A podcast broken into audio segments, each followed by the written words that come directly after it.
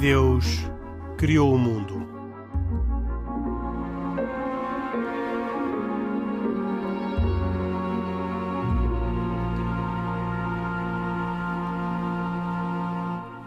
Boa noite. Bem-vindos a mais esta edição de E Deus Criou o Mundo. De novo, uma edição gravada de véspera, na segunda-feira, ao final da tarde, pelo que quaisquer acontecimentos que tenham ocorrido entre segunda-feira e a data da emissão, na terça-feira, às 23 horas, um, não podem estar refletidos na conversa que os meus convidados habituais e Filipe Avilés, de novo connosco, uh, vão ter neste programa uh, E Deus Criou o Mundo. É um programa, de novo, dedicado à, à, à crise na Ucrânia e à perspectiva que as religiões podem ter sobre aquilo que ali está a passar-se e também, em geral, sobre o fenómeno da guerra. Como sempre, estão comigo um, Isaac Assor, Khalid Jamal uh, e Pedro Gil. Cada um fala a título individual, não são representantes oficiais das suas religiões, mas expressam livremente aquilo que as suas convicções e as suas, uh, as suas informações podem aqui trazer de relevante para este programa sobre a Ucrânia. Temos de novo, como eu já disse, Filipe Avilés, é jornalista, jornalista freelancer, hoje em dia com uma dedicação muito especial e particular com a Fundação Ajuda à Igreja que Sofre, uma organização pontifícia com sede na Alemanha, com a qual diretamente Filipe Avilés está a trabalhar. Uh, e por isso lhe agradeço de novo a disponibilidade para estar aqui conosco. Uh, a sua participação no programa da semana passada foi muito interessante. Uh, aproveito ainda, antes de começar, para dizer que hoje talvez seja o dia para celebrarmos o sétimo aniversário do E Deus Criou o Mundo. Começou a 3 de março de há sete anos, portanto, a meio da semana que veio entre o programa anterior e o programa de hoje. Mas este talvez seja a única boa notícia para dar. As más notícias vêm da Ucrânia e um, começo hoje não pelo convidado, como habitualmente, mas começo pelo Isaac Assor, porque uh, foi muito significativo uh, o apelo do presidente Zelensky para que os judeus não fiquem em silêncio relativamente à Ucrânia. Na sequência da destruição parcial da, da antena de televisão em Kiev, um, onde, num sítio onde estava um monumento ao uh, Holocausto, um, o presidente Zelensky disse: dirijo-me agora aos judeus de todo o mundo. Uh, não veem o que está a acontecer. Um, esta é a razão pela qual milhões de judeus ao longo do mundo se mantêm eh, silenciosos agora. E depois concluiu: o nazismo nasceu do silêncio. E, uh, por eu, isso, eu só, só Henrique, se me perdi... A primeira palavra é para o. Me só, um, só pro... complementar só um, um, ponto que acho que é importante referir. Uh, este monumento ao Holocausto uh, em Babiar era um, foi um local onde. um campo de concentração onde foram assassinados mais de 50 mil judeus.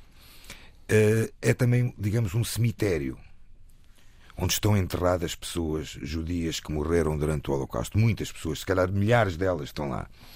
Ou seja, este, eu, eu corroboro totalmente as palavras do presidente da Ucrânia.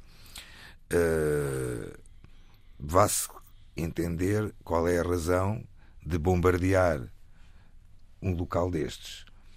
Uh, já não há razão nenhuma para bombardear civis, não há razão nenhuma para bombardear a antena de televisão, mas também não há, de certeza, razão nenhuma para se, para se bombardear um local onde estão, onde é um local de barbárie e de morte já, já por si só. Uh, e agora, em particular, sobre o apelo que diz esta é a razão pela, pela qual é muito importante que milhões de judeus ao, à, à, volta do mundo não fiquem silenciosos neste momento. O que é que os judeus à volta do mundo têm feito para não estarem silenciosos e manifestarem solidariedade com não, repare, o povo ucraniano? Neste momento, neste momento, não há dúvidas nenhumas que aquilo que, sai, que salta mais à vista é o, a capacidade que está a haver dentro de algumas organizações judaicas internacionais de salvar salvar uh, vidas. No fundo, vidas elas que não necessariamente sejam judias.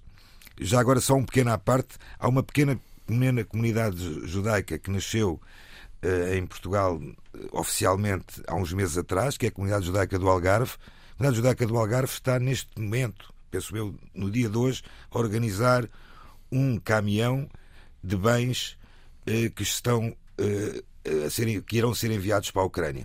basta um pequeno, um pequeno gesto, um pequeno gesto entre muitos outros. Um, um pequeno gesto muito, dentro de muitos outros de organizações judaicas internacionais que se estão a mobilizar uh, não só Uh, a nível de, de, de, de, bens, mas também a nível de salvamento de vidas. Será que este apelo do uh, presidente Zelensky era um apelo ao primeiro-ministro israelita que até hoje se manteve silencioso relativamente à Rússia e à campanha militar russa? Eu, bem, o, o, o primeiro-ministro israelita, uh, desculpa, eu, eu se calhar não disse, o, o Henrique não disse a, a, coisa mais correta. Então, ele não tem estado silenciado. Ele não tem estado silenciado. Mas já condenou ele, a invasão ele, russa? Ele, inclusive. Não, ele inclusive. Não, não condenou. Não, não, ah, não, Então era isso que eu estava a não, dizer. Não, não, Ele inclusive foi recebido há dias é atrás. Verdade. Há dias atrás pelo. pelo pelo Putin, Presidente eh, Putin em, recebeu em dois líderes que não tinham condenado formalmente o ataque russo, um dos quais foi o Primeiro-Ministro uh, israelita. israelita. Uh, Israel, nos últimos anos, uh, nos últimos anos recentes, teve da parte de Putin uma aproximação enorme. Uh, particularmente tentando Putin uh, fazer com que judeus retornassem à Rússia. Ou seja, ele tentou fazer o inverso daquilo que fez ele próprio e outros antecessores deste regime uh, comunista. Uh, Israel uh, não depende da Rússia, devo-lhe dizer até economicamente, em termos económicos, em termos de transação comercial, Israel tem uma balança de transações comerciais superior com a Ucrânia, a nível de, de vários produtos que são importados da, da Ucrânia. É uma, é, uma, é uma estratégia geopolítica que eu pessoalmente não, okay. não a entendo, não a entendo e, e, e acho que uh, se calhar não é a mais correta para ser feita, tanto mais pelo Estado de Israel, que ao mesmo tempo também uh, já recebeu, já numa operação feita especial, conseguiu levar o, o rabino, o, o rabino-chefe de Kiev para Israel com a sua família, e, ou seja, Uh, Khalid, Acontece, e a Turquia, porque é que ainda não se, porque é que ainda se mantém silenciosa relativamente à invasão? O Henrique, é uma pergunta é que eu sei que, que não muito representa interessante o... e é difícil dizer. Eu a sua interpretação dar... como muçulmano Sim. deste grande país muçulmano uh, ao lado da Rússia? Como é que interpreta a nós, situação? Nós temos que aqui olhar para uma coisa. Como sabe, uh, os países islâmicos não agem em bloco e o facto de ser de maioria islâmica, do meu ponto de vista, não determina a maior ou menor aliança com a Rússia.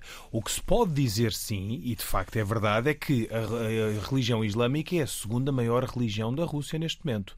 Há 25 milhões de muçulmanos na Rússia, cerca de 14% da população russa é islâmica, estamos a falar de um sétimo da população população e, portanto, é a maior comunidade muçulmana na Europa. E isso, de facto, explica, de certa forma, eh, uma aproximação ou aquilo que Moscou reivindica como se uma relação privilegiada com o mundo árabe.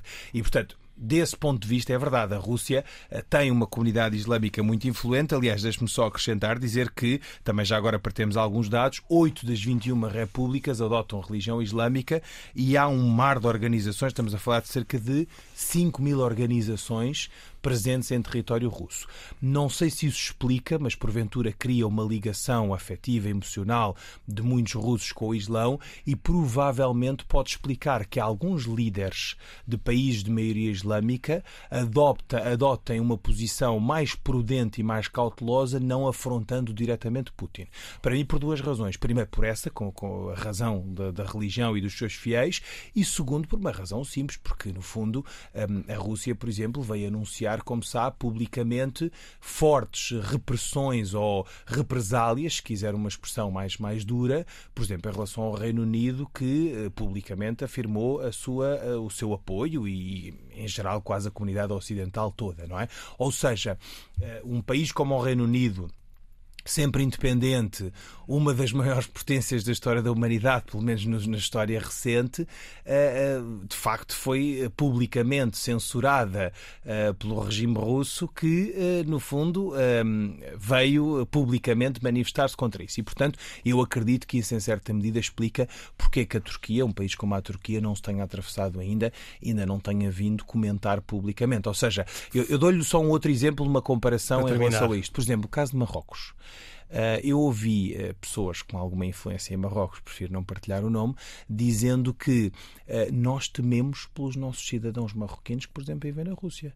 E, portanto, um país como Marrocos não vai adotar uma posição oficial nem de censura aos russos e, e naturalmente, de apoio aos ucranianos, nem o contrário. Portanto, preferem manter-se neutros Felipe em relação à questão. De novo, os meus agradecimentos por ter aceito o convite para voltar a, a, a este programa E Deus Criou o Mundo. Como é que uh, o Filipe Avilés, jornalista muito dedicado às questões internacionais e religiosas e, aliás, também com formação na área das relações internacionais, olha para a posição destes dois países estratégicos e para estes silêncios na gestão das suas posições? Uhum. Bom, começando, começando por Israel, uh, há um dado que é, que é muito importante. O, o Isaac já referiu que o Putin tentou o regresso de muitos judeus de, de Israel para a Rússia o que implica, quer dizer, ele não o disse especificamente, mas isso implica que há de facto uma, um número enorme de, de judeus de origem russa a viverem em Israel. Enormíssimo. Enormíssimo. E, e, e, agora, eu não sei quantos desses, em proporção, a judeus oriundos da Ucrânia que também estarão em Israel, mas, mas, mas há aqui um fator interno. Muitos desses seriam judeus apenas de, de uh, linhagem. linhagem. linhagem. exatamente, esse é um bom termo, e portanto mantém certamente laços de, de, afetividade com a Rússia, ou poderão manter, portanto é, é, ali é um, é um fator com que ele tem que jogar.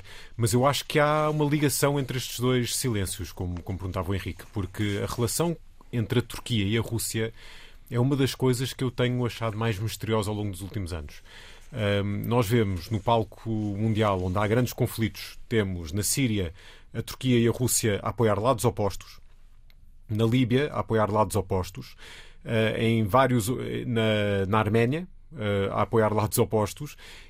E, no entanto, apesar de ter havido gravíssimos incidentes diplomáticos e militares entre a Rússia e a Turquia, uh, lembro-me quando a Turquia abateu um caça russo por cima da Síria, matando o piloto, e depois o, o embaixador da Rússia eh, na Turquia, que foi assassinado por um guarda-costas, salvo erro, portanto, em plena Turquia.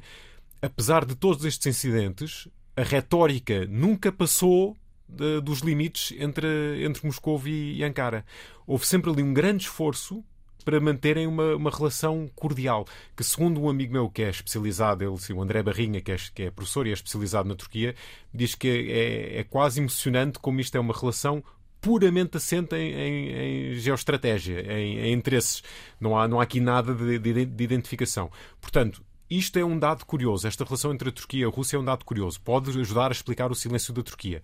O silêncio de, de Israel poderá ter a ver também com isto. Ou seja, Israel não quer uma Turquia mais influente no Médio Oriente e a Rússia, neste momento, é um tampão para o aumento da influência turca no Médio Oriente.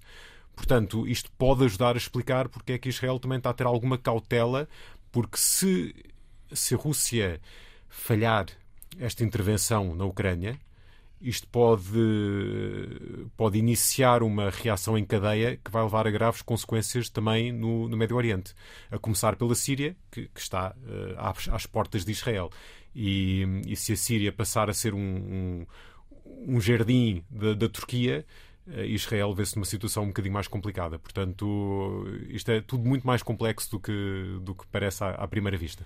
Pedro Gil, eh, nas notícias de hoje ou de ontem, já não sou capaz de precisar, dizem que o Papa uh, Francisco envia dois cardeais para a Ucrânia com a intenção de servir o povo vem na sequência daquilo que o Papa Francisco disse no Ângelos neste domingo que passou um, e que uh, quando o Papa contrariou o discurso oficial da Rússia, falando em rios de sangue numa intervenção militar generalizada e não numa operação militar especial, e em que um, se ofereceu uh, ofereceu a diplomacia vaticana para ajudar na mediação do conflito.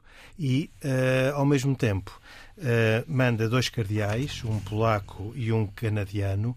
O canadiano é um jesuíta que foi uh, eleito cardeal muito recentemente, não, não era sequer bispo, portanto, presume-se que será uma pessoa muito próxima e de muita confiança do Papa Francisco e por isso terá sido escolhido para uh, ir como seu representante uh, para a Ucrânia. Ele que é, por, por agora, o prefeito interino do Dicastério para o Serviço do Desenvolvimento Humano Integral e um cardeal polaco, Krajewski, que é o Esmoler Pontifício, uh, e que durante muitos anos foi cerimoniário uh, e, portanto, muito próximo dos Papas. E, uh, feito este enquadramento, a pergunta é uh, que significado tem, da perspectiva do Pedro Gil, o envio de dois cardeais, que eu me recordo nunca tinha, não tenho história de ter, uh, de ter acontecido uma coisa semelhante, para a Ucrânia, neste momento em que todos estão a sair, o Papa manda dois cardeais e não são dois quaisquer cardeais.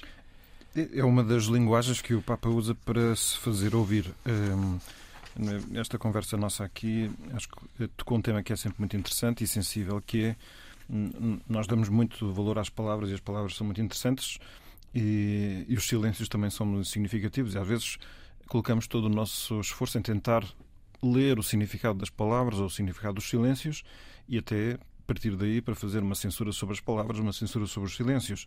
Nós sabemos que isso esteve muito presente, por exemplo, na apreciação da atuação de Pio XII quando foi eh, da Segunda Guerra Mundial. Uh, curiosamente, ainda recentemente, o Cardeal Parolin, que é o número 2 uh, eh, do Vaticano, deu uma entrevista a uma televisão dos bispos italianos e ele diz que neste momento aquilo que seria interessante era certamente parar as armas, parar os combates, mas sobretudo evitar uma escalada. E a primeira escalada é justamente a verbal. E eu acho curioso que ele Uh, falo da importância de que nas afirmações públicas sobre aquilo que está a acontecer uh, as palavras não mudam as circunstâncias, as palavras o que fazem é mudar as emoções das pessoas e isso muitas vezes é importante, mas não é, não é suficiente. Não é? E às vezes pode até comprometer uh, atuações futuras. Eu acho que isto ficou aqui presente, até na explicação que aqui foi dada, a um silêncio que vemos de Israel, a um silêncio que vemos da Turquia e vemos que o Santa Sé também tem uma atuação que é prudente e não é por cobardia, certamente. Nós estamos aqui a falar sempre que consideração de outros fatores. E eu penso que isto é interessante numa altura em que nós valorizamos tanto as palavras e estamos muito habituados a fazer grandes incêndios de palavras nas redes sociais, que há, há dimensões da realidade que nem estão sob o nosso controle, nem são expressáveis com palavras e, sobretudo, não se resolvem somente com palavras. Então, aqui, este não é uma palavra nem é um silêncio, é um, é um gesto. gesto fortíssimo. Que, que, que, significado tem este gesto? Tem, por um lado, o, o, um significado que acho que é muito próprio deste Papa, que é não há nada como a atuação concreta sobre pessoas concretas através de rostos concretos. E quando ele manda dois, duas pessoas que lhe são muito próximas, o que ele está a querer dizer é vocês que estão aqui com estes meus homens são importantes para mim eu não sei resolver, estou a fazer também por isso, resolver o problema e o conflito, e já me ofereci para mediar. Mas eu queria saber que, mesmo nas circunstâncias mais duras, nenhum de vós é esquecido. E também por isso o apelo a que as pessoas ficassem lá, ele fê-lo em geral, ou melhor, elogiou todas as instituições que lá ficam na Ucrânia. Ele também compreende que haja pessoas que sintam a necessidade de sair. Aqui não há, não há mais uma vez as palavras, não, há, não se trata de querer censurar ou avaliar cada pessoa.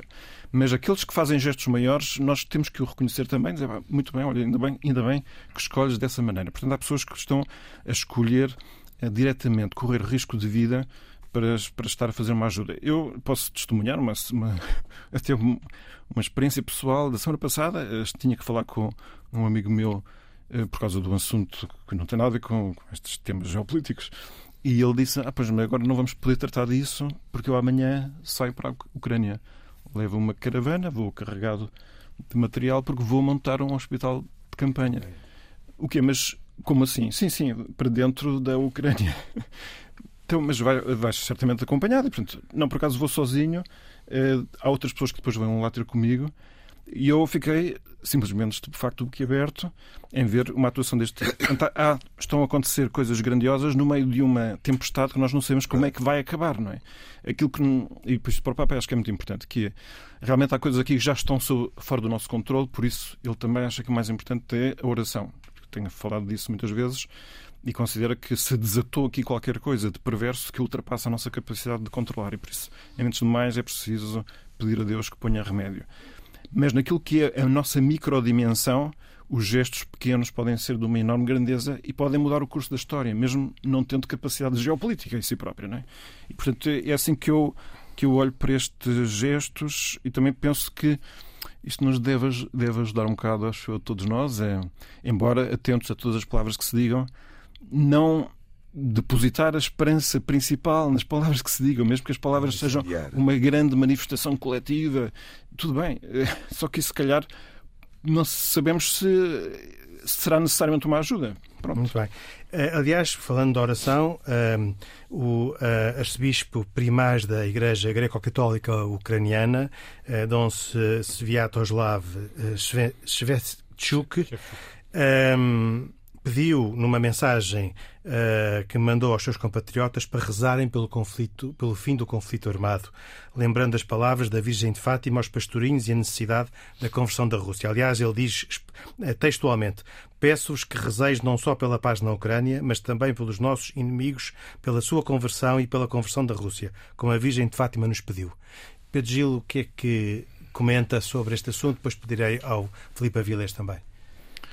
A conversão de qualquer pessoa é sempre um, um fator importante para se atingir qualquer situação de paz. Não é? Um, claro que ele está a usar um tópico que é um tópico muito conhecido para quem está dentro da, da, da mensagem de Fátima, um, porque numa altura em que ainda não. Na altura que foi também. Na altura que ainda não havia sequer comunismo, se falava de que a Rússia espalharia os seus males e que uh, seria preciso haver uma consagração, portanto, um ato solene pelo qual o mundo era todo entregue nas mãos de Deus através de Nossa Senhora, e, portanto, se esperava dessa maneira que viesse uma abundância de ajudas do céu, de forma a poder dar-se a conversão disso que seria uma fonte de mal. E nunca se, nunca se certificou bem o que é, que é isso da conversão da Rússia. Portanto, eh, houve quem pensasse e há quem pense há quem, que a conversão da foi, foi o, muro de, o muro de Berlim que a conversão da Rússia seria o fim do sistema ateu comunista aparentemente o sistema ateu comunista findou. Então há pessoas que diriam, pronto, então a conversão da Rússia já se deu, se já se deu, estas conversões de que estamos a falar é aquelas que qualquer um de nós, se calhar, tem que ter. E não apenas uma conversão qualquer sistémica, vamos dizer assim. Hum, há quem pense que isso não é suficiente, porque realmente a pessoa deixar de fazer o mal já é uma coisa boa, mas daí até passar a fazer o bem é outra. São dois planos diferentes. Hum, pronto, e há concreto, já do ponto de vista mesmo cristão, há quem considere que a conversão da Rússia seria uma uh, a reintegração da ortodoxia dentro da Igreja Católica, uma reunificação, porque isso tem a ver com aquela preocupação, disto no âmbito cristão percebe-se muito bem, portanto, dentro da preocupação que Cristo teve solene de que uh, a conversão do mundo dependeria da união dos cristãos e, portanto, esta divisão, uma vez curada, seria fonte de grande luz e, portanto, a conversão da Rússia poderia ser isso. Mas depois ainda Eu não faço outras, ideia. Ainda havia outras divisões para serem. Para serem... Sim, sim, mas estas são, seriam verdadeiramente principais, até na minha opinião, mas enfim, quem é que sou eu agora para saber o que é que está realmente a acontecer? E, portanto, claro. eu não me importo nada que se reze pela conversão da Rússia, mas e agora por todos nós também. Sim, é, curiosamente, eh, eu creio que há dois pedidos de oração uh, uh, pelo eh, pelo primário da Igreja Greco-Católica Ucraniana, que já depois já vou também pedir ao, ao Filipe Avilés que explique o que é que é esta Igreja. Um, uh, uh, há um pedido de oração pelo fim do conflito armado e há um pedido de oração na linha da, da mensagem de Fátima da conversão da Rússia. A minha pergunta, Filipe Avilés, é uh, o que é que significa? Dizer, né, o Pedro já deu um ponto de vista, gostava de ter o ponto de vista do, do Filipe. Uh, uh, o pedido de oração pelo fim do conflito não levanta qualquer dúvida, nem, nem tem mistério. Agora, esta reinvocação da conversão da Rússia e deste aspecto da mensagem de Fátima, para mim foi inesperado para o Filipe Avilés foi também inesperado ou já, já contava com uma, um pedido destes? Foi, foi um bocadinho inesperado. De facto, há, há, um grande debate dentro da Igreja Católica sobre o que, se, se já se realizou ou não esta conversão da Rússia. Houve quem entendesse que o fim do comunismo já representasse a conversão da Rússia, eh, que a restauração da importância da Igreja Ortodoxa já representasse a, eh, a, conversão da Rússia, e como dizia o Pedro, há quem considere que não, que só quando os russos tornarem católicos, o que não implica tornarem-se católicos como nós, quer dizer, não implica abandonarem as suas tradições, mas sim haver uma reunificação da comunhão entre ortodoxos e católicos, é que se dá a conversão da Rússia eu acho que nós temos sempre a, o, o vício de tentar pensar que estas coisas têm de acontecer no imediato, ou seja, acabou, cai a cortina de ferro, acaba o regime comunista, imediatamente temos de ver. Se calhar é um processo, se calhar nós estamos no meio de um longo processo que irá conduzir a essa reunificação. Se calhar isto é por fases, se calhar o, o, fim do comunismo já foi um início da conversão da Rússia, mas que ainda não acabou, não, não sei. Quer dizer, de facto, nas nossas vidas, essa, é, essa é, e aqui despindo um bocadinho a roupa de, de académico e de jornalista, mas vestindo a de, a de crente, nas nossas vidas é isso. A nossa conversão é um processo longo, não é, nunca é um momento, é um estalar dos dedos que, que cura tudo. Uh, portanto, não sei ao certo exatamente em que fase é que estamos. Uh, eu queria realçar aqui no, na tradição oriental, portanto, que é comum a ortodoxos e a católicos de rito oriental, e como o Henrique disse, já vamos ver um bocadinho melhor o que é que são os católicos que de rito oriental. Que é o caso desta igreja greco-católica, é não é? Que é são as chamadas igreja. igrejas uniatas, de, que no século XVI uh, evoluíram da ortodoxia de, de regresso ao catolicismo. Pronto, uh, aí dois, dois pontos politicamente incorretos. Primeiro, os, esses católicos é de rito oriental não gostam que se use o termo uniata, porque uniata é o termo usado de forma um bocadinho pejorativa pelos ortodoxos para se referirem a eles. Uh, e depois, o ortodoxo certamente não diria que eles evoluíram para o catolicismo. Regressaram ao catolicismo. Exatamente. Um, e nestas coisas a linguagem é, é, é muito importante. Um, sim, as pessoas têm pouca noção que a Igreja Católica não é só uma igreja. É como se fosse uma federação de 23 igrejas diferentes, autónomas, todas unidas em comunhão com o Papa.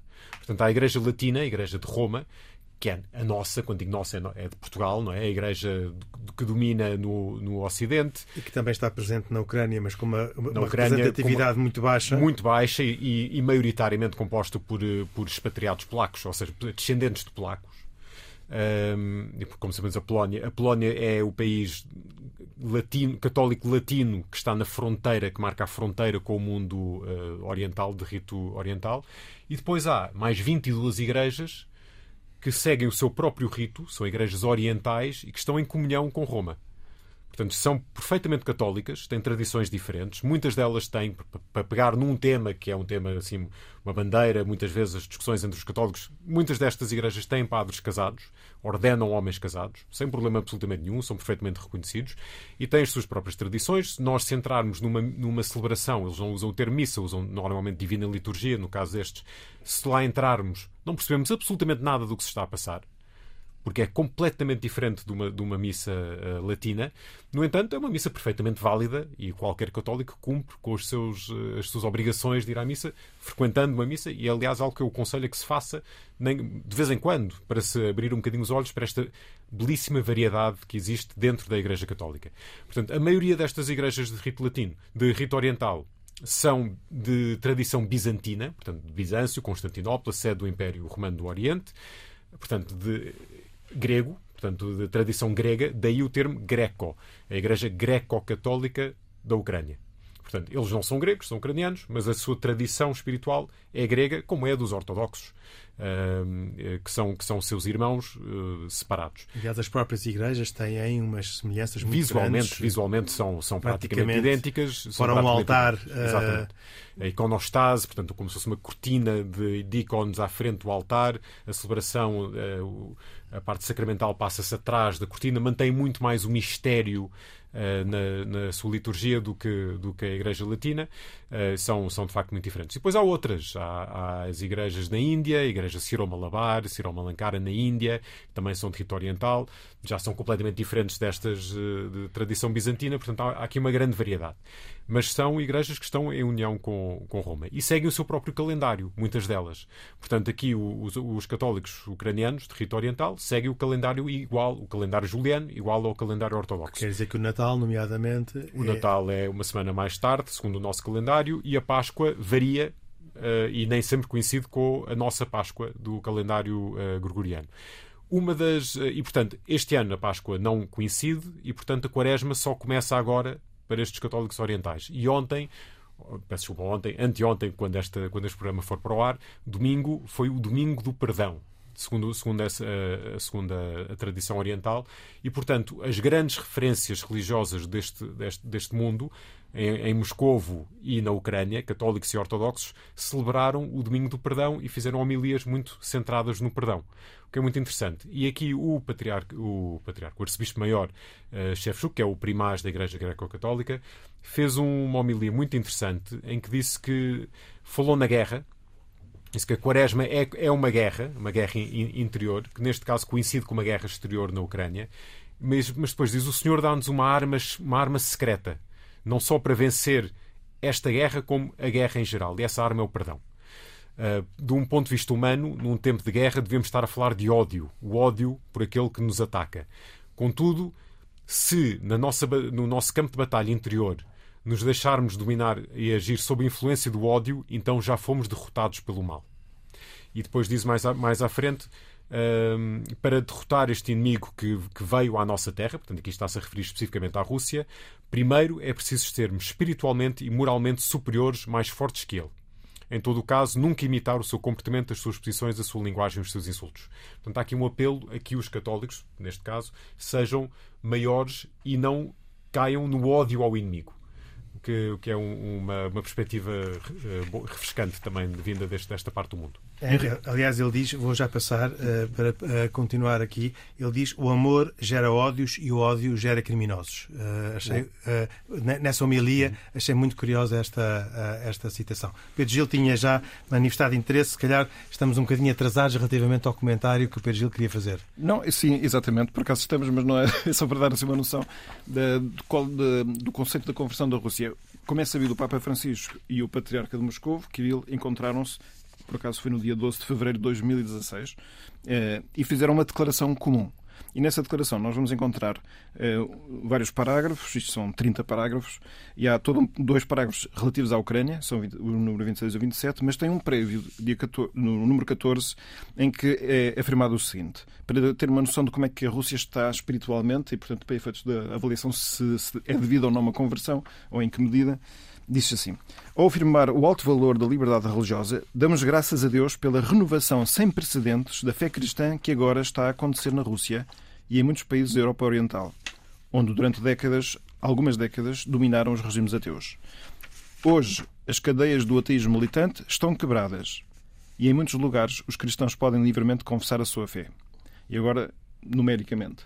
Num quarto de século foram construídas dezenas de milhares de novas igrejas e abertos centenas de mosteiros e escolas teológicas. Portanto, fica só esta nota de mudanças que estão a acontecer e que não sabemos. Só queria acrescentar aqui uma coisa que é engraçado.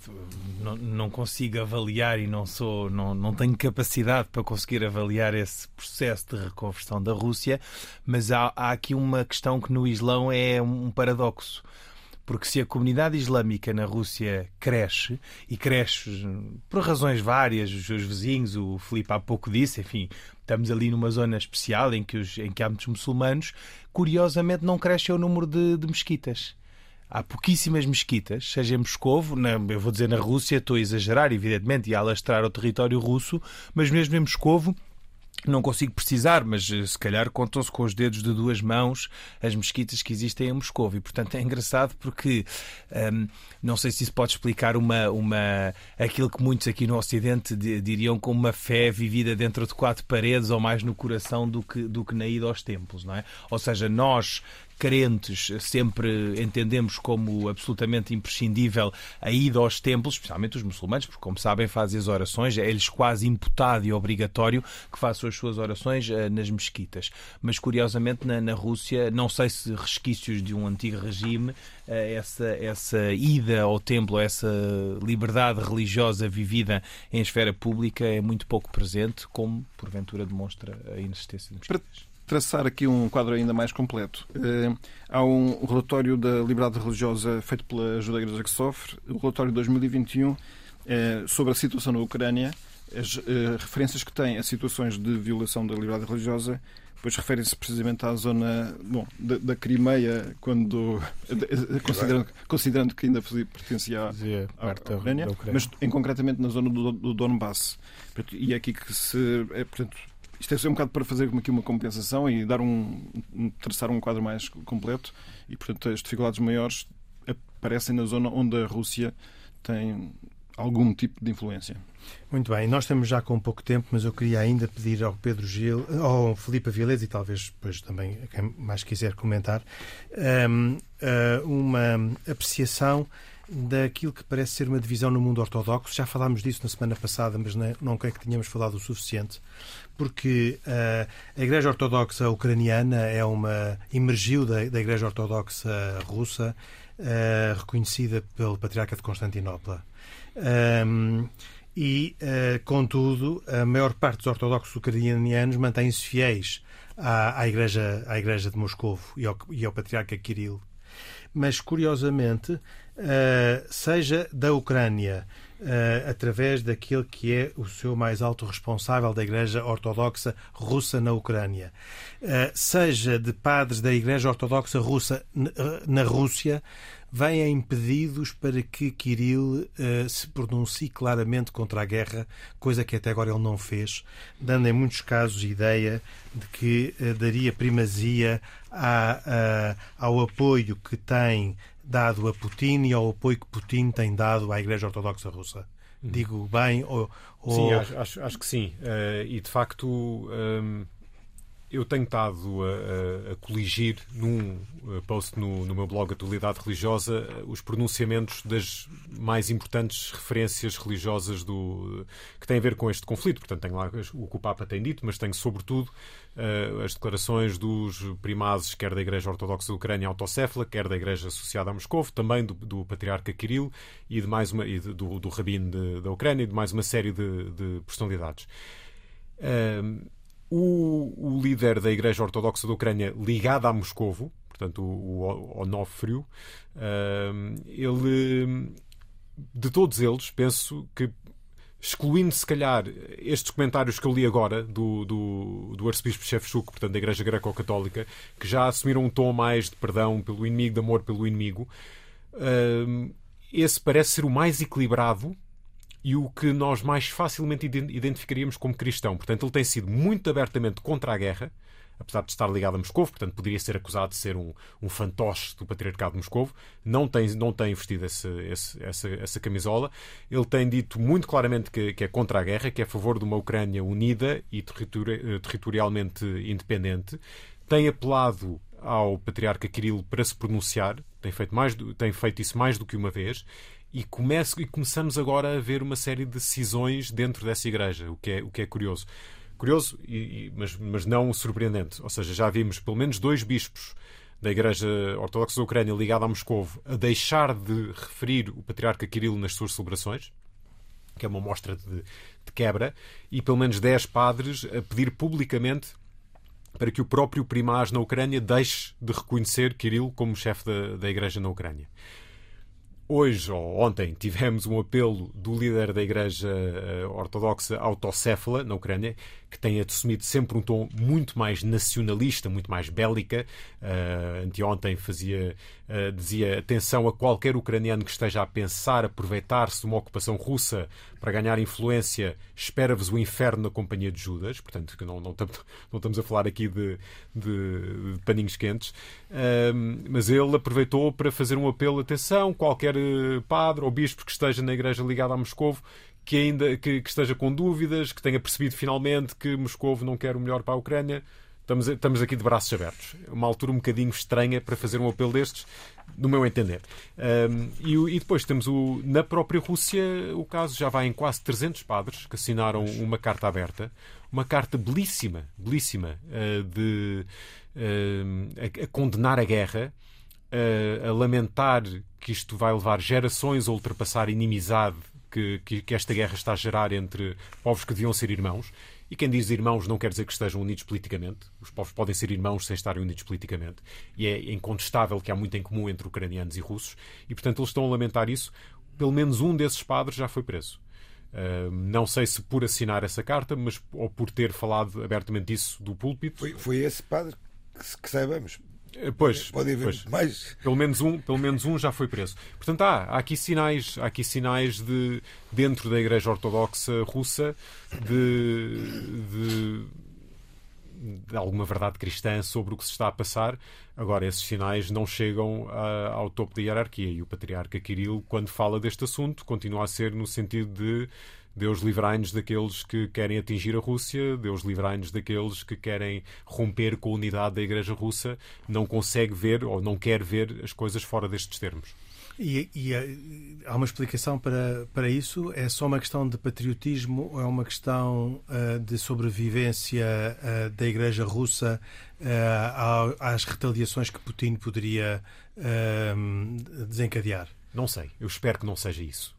Porque uma Igreja que conseguiu sobreviver, bem ou mal, a 70 anos de um dos regimes mais antirreligiosos do mundo, não devia temer Putin. Apesar de haver razões para temer Putin mas, quer dizer, mas, mas tem obrigações morais de ser maior do que isso. Infelizmente, eh, eu disse isso recentemente numa, a uma jornalista que me perguntou sobre este assunto. Eu não sei se a Igreja Russa, se a hierarquia da Igreja Russa sabe viver independentemente do Kremlin. Não sei se, não sei se sabe. E, e estamos a ver sinais disso. O facto de haver alguma resistência dentro da própria Igreja Ortodoxa Russa já é um sinal positivo. Mas, mas eu acho que esta é a reação natural. É porque o, o desmame político da Igreja Ortodoxa seria um grande passo em frente cultural e que ultrapassa uma de tradições de séculos, não é? Exatamente. Na Igreja Católica também esse processo não foi fácil de acontecer, não é? E foi Mas... facilitado pelo facto de a Igreja Católica se entender como universal e não como tendo uma base étnica nacional. nacional. É o que, Rússia, o que nos países do leste não acontece. Portanto, é... Deixem-me só fazer aqui uma comparação infeliz quando estavam a pensar, quando estão agora a comentar da Rússia, eu estou a pensar que não é um exercício fácil. Estou a pensar, por exemplo, na Arábia Saudita, em que também se diz que o, nós não temos uma igreja formal constituída per si, como sabem, mas temos um grande ou um representante, não é? Eh, que é o imam eh, que representa os, os clérigos da Arábia Saudita, e nem sempre as relações são absolutamente independentes ou seja, em alturas em que o responsável máximo uh, clerical da Arábia Saudita tem de criticar o regime, nem sempre tem coragem para o fazer, por razões óbvias, porque em termos de sobrevivência, em termos de, de até mesmo de pagar as suas contas, com certeza que uh, vê-se eventualmente uh, numa situação muito frágil e vulnerável e com riscos evidentes para a sua, para a sua prole.